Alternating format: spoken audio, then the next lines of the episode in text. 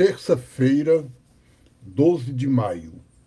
Queridos irmãos e irmãs, o evangelho de hoje, João 14, 27 a 31, continua a palavra de Jesus aos discípulos, que é como o testamento dele na hora da ceia.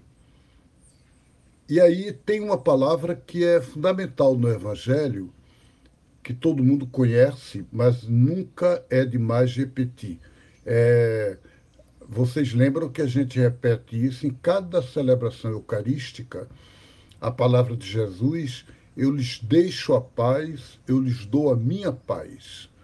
Pois é, a paz é uma das coisas mais fundamentais na Bíblia, porque shalom, a palavra hebraica, significa paz no sentido nosso, mas é, é mais do que simplesmente não haver guerra, ser tranquilidade.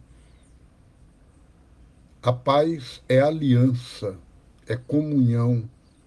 A paz é a relação de amor, de intimidade que a gente vive com Deus, consigo mesmo, uns com os outros e com o universo. Havia um teólogo espanhol, Raimundo Panicar, que ele diz que Jesus estabelece com a gente uma aliança que ele chama cosmoteândrica. O que significa isso? É que envolve o cosmo, o universo, Deus, Tel, e Andros, o homem, o ser humano. Então, envolve Deus, o ser humano e o universo, numa só intimidade de amor. E é isso que Jesus diz a gente e ele diz que isso está ligado ao fato dele ir ao Pai, dele pedir por nós ao Pai. Ele é o mediador desta aliança.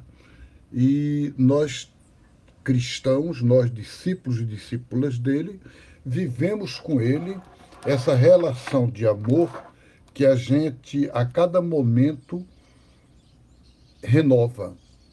E renova fundamentalmente para que a nossa fé seja instrumento de paz. Então, que tristeza a gente lembrar que algumas vezes a religião foi fator de violência, de ódio, de intolerância, e que até hoje tem gente que persegue, por exemplo, as religiões afro-brasileiras ou discrimina outras religiões em nome de Jesus. E ele absolutamente não aceita isso. Acho que se a gente é de Jesus, a gente é do amor, da paz e da comunhão universal com todas as culturas, todas as religiões e todos os caminhos humanos. Um grande abraço a vocês, Deus abençoe e até amanhã.